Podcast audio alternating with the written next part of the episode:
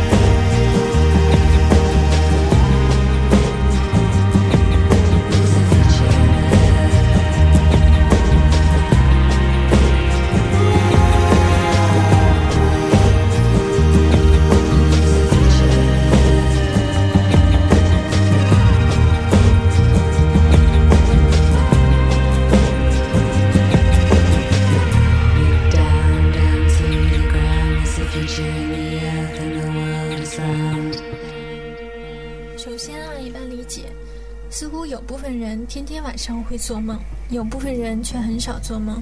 其实这个说法是值得讨论的。另外呢，高尔基亚认为梦的世界和现实的世界是两个不同的世界，而且都是客观存在的。也就是说，梦里的世界并不是我们晚上睡觉时才存在的世界，而是一直客观存在的一个地方。但是我们除了睡觉的时候才能抵达那里之外，暂时找不到其他的途径可以去那里。这个观点相信会遭到大部分人的反对，而且高同学本人也找不到证明这个观点的事实根据，所以只是他自己的一个偏执的想法罢了。那么我们应该如何留在梦里呢？我问过，是不是当人的意识减弱到不能用五官、手脚、皮肤感知外界的时候，就可以一直留在梦里？弗洛伊德曾经也提到过类似的问题，不过他没有直接针对这个问题进行讨论，而是在《梦的解析》中第五章《梦的材料及来源》中提到过。他是这么分析的：梦是睡眠的守卫者，而不是睡眠的干扰者。心灵或者对外部刺激的强度和意义，在睡眠中引起的感觉根本置之不理，或者就利用梦去否定这些刺激。或者第三种情况是，由于不得不承认这些刺激的存在，只好寻求一种解释，把目前生动的感觉编织成有所欲求的一部分情景，使其与睡眠相一致。下面呢，高尔基亚将以自己的理解再来解释一下以上这段话的含义。在此之前，我们继续来先听一首歌，放松一下。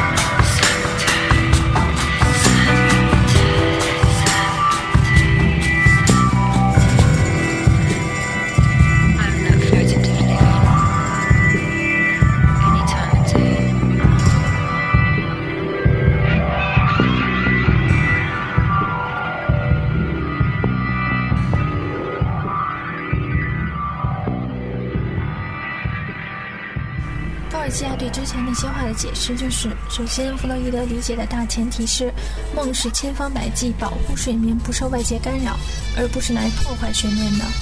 关于这个前提的证明，各位有兴趣的可以再看看他的梦的解析，在此就不多说了。那接下来的就是，随着外界的刺激干扰的程度增加，梦分别做出了三种相对应策略。首先，当外部刺激不够强的时候。那么梦就干脆对此置之不理，继续做下去。接着，随着刺激程度增加，梦就开始否定这个刺激。再接着，强度再次增加，于是梦就把这个刺激和梦本身编织在一起。最后，实在强到非常大的程度之后，就是不得不放弃而醒来了。为此，弗洛伊德举过一个这样的例子：一位大学生被房东叫醒，并被告知该去医院上班了，他却继续做梦，梦到已经。睡在了医院的病床上而继续入睡，他的借口就是他已经在医院了，因此而不必再去医院。这个例子就生动地证明了上面的观点。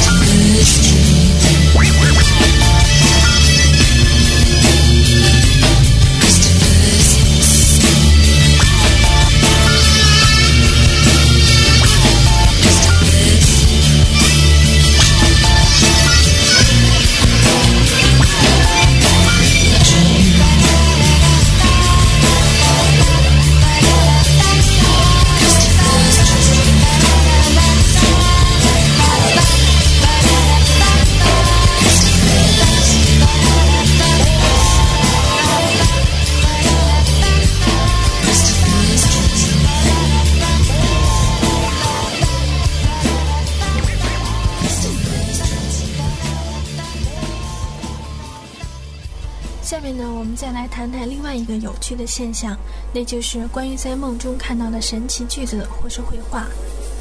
我觉得这个经验很多人都应该有，就是在梦中我们看到一本书或者画册之类，然后里面有许多特别有意思的东西。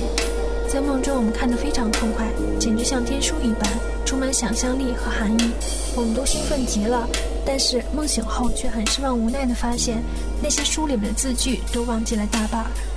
按照弗洛伊德的解释，自然会再次归结为潜意识的作用，但也许我们由此还可以找到更多有趣的解释。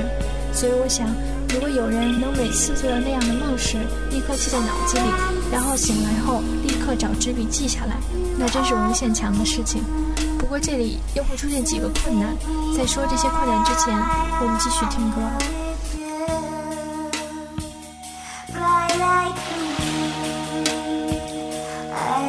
更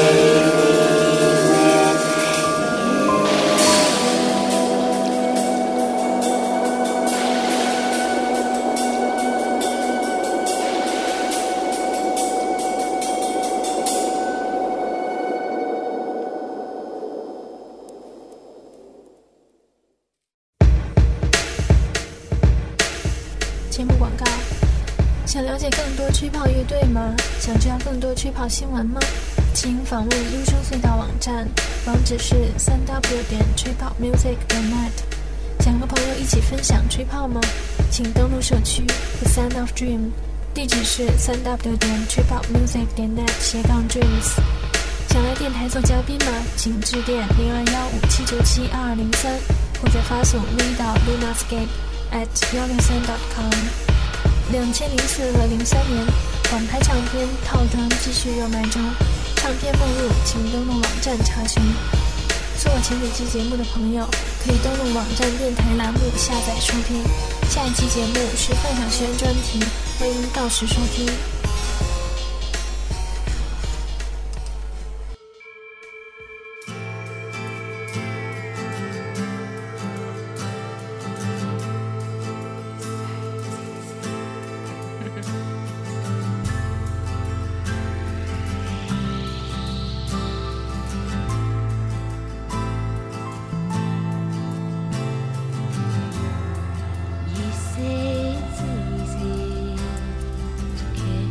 就是我们要记录下梦里那些奇怪的字句将面临的几个困难。第一，就算在梦中努力记住了，多半醒来回忆的时候总忘记了大半，因为意识检查已经开始起作用了。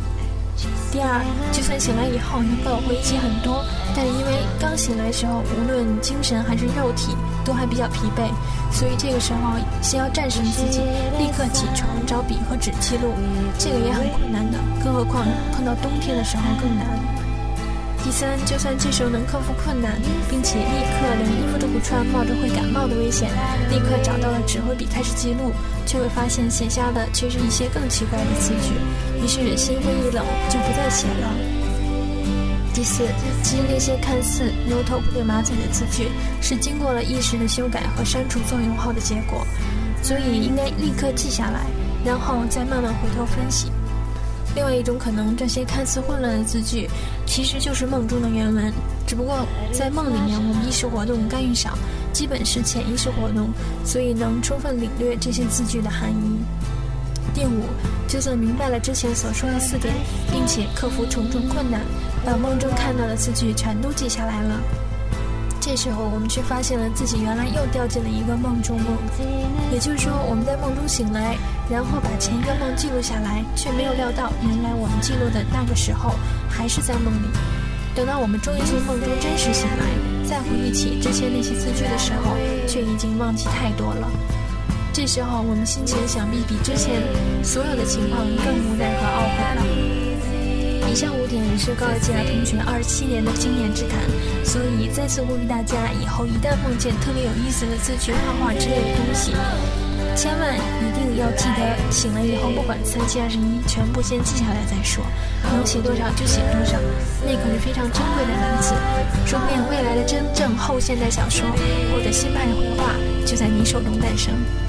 因为高同学一直坚持认为，只有不受意识干扰的情况下，才能创造出伟大神奇的作品。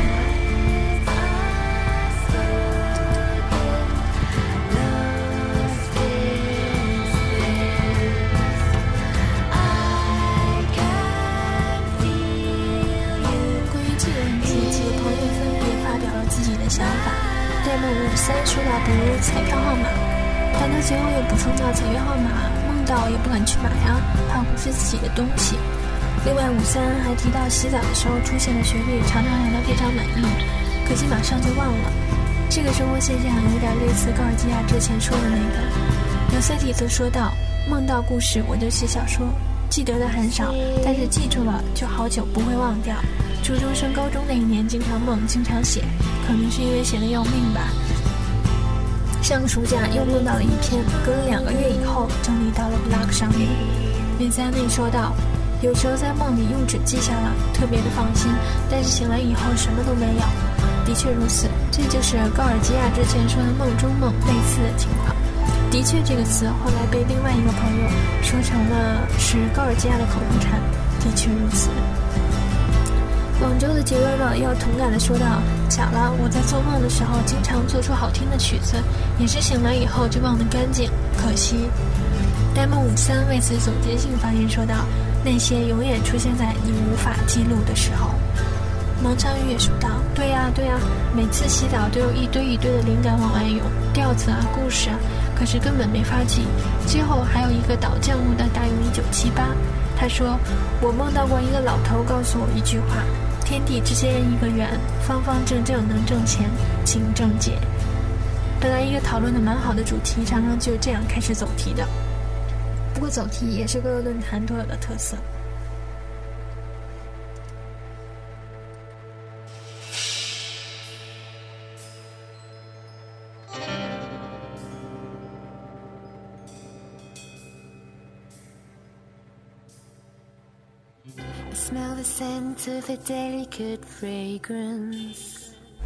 梦版的版主兵荒马乱，则还提到了在梦中的三种灵魅经历，而且每种都不止经历一次了。